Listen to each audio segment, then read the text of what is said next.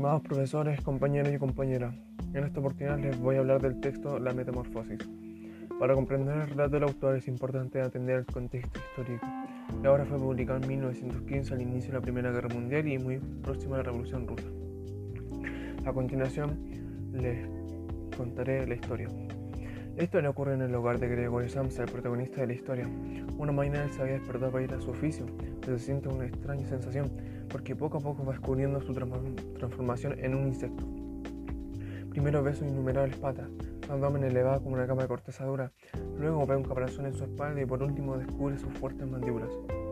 Gregorio al ver su cuerpo se siente horrorizado, pero su primera preocupación era su trabajo, ya que con su oficio de vendedor sustentaba económicamente a toda la familia el gerente de su trabajo al decir a buscarlo por debido a la inusual falta de Gregorio.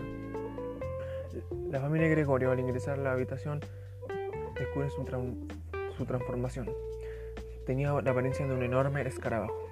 Al principio la familia Gregorio no sabe qué hacer frente a la nueva situación, ya que uno de sus hijos se había transformado en un bicho. El padre, quien es de avanzada edad y tiene deudas pendientes, desde la quiebra de su negocio, se enfada y lo desprecia. Su madre, quien sufre de asma, y, eso hace lo que impide hacer grandes esfuerzos y trabajar, se horroriza de verlo. Su hermano en un comienzo se apiada de él y lo ayuda. No obstante, al tiempo lo repudia. Semanas después, la familia se ve expuesta a una gran crisis económica y hacen ajustes para ganar más ingresos, como alquilando habitaciones de su hogar. Días después llegan inquilinos y empiezan a reandar, ya que la situación empieza a complicar los inquilinos son muy exigentes con la limpieza y además la familia intenta tener en secreto a Gregorio. Una noche Grete, su hermana, toca el violín. Gregorio al escuchar la música queda encantada y sale al salón y lo descubre.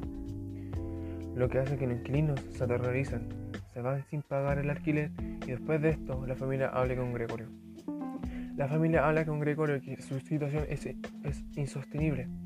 El protagonista también lo cree así de modo que deciden encerrarse definitivamente en su habitación sin alimentarse y días más tarde lo encuentran muerto. Y ese es el fin, el lamentable fin para una persona. Voy a dar eh, mi opinión sobre este texto. En este relato se quiere dar a conocer de una manera simbólica al enfrentamiento del hombre ante un mundo moderno que lo oprime y lo borra. Gregorio, al ser independiente, trabajar y poder aportar económicamente a su familia, se sentía útil y eso le daba sentido a su existencia. Sin embargo, una vez que ocurre su transformación, este va perdiendo poco a poco su esencia de humano. Él se sentía una carga, ya no podía mostrarse un ser independiente. Si no quiere independiente, no puede hacer nada, ni aportar ni eh, económicamente a su familia, porque le pierde sentido a su humanidad y a su existencia. Esta es la relación que queda en evidencia de que se puede reflexionar sobre el impacto que tiene la deshumanización en la sociedad, considerando la época que se narra y la historia. Pues la crisis y los valores les falta de empatía y, al ver como otro, como un ser que solo produce, generar dinero y eliminar el lado más humano las emociones, los sentimientos y los vínculos.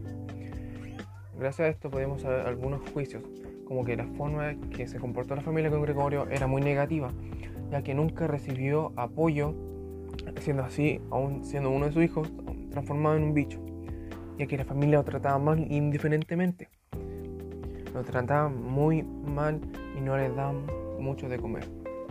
Otra, otro a resaltar es que la, familia Gregorio quizás solo tenía intereses eh, financieros, ya que nunca hubo un vínculo cercano, además de su hermana, ya que su papá y su mamá eh, solo querían la aportación del dinero para el hogar. Y otro punto a resaltar es que la hermana en un momento eh, sintió empatía por él, sabiendo que él, aunque fuera un bicho, era su hermano.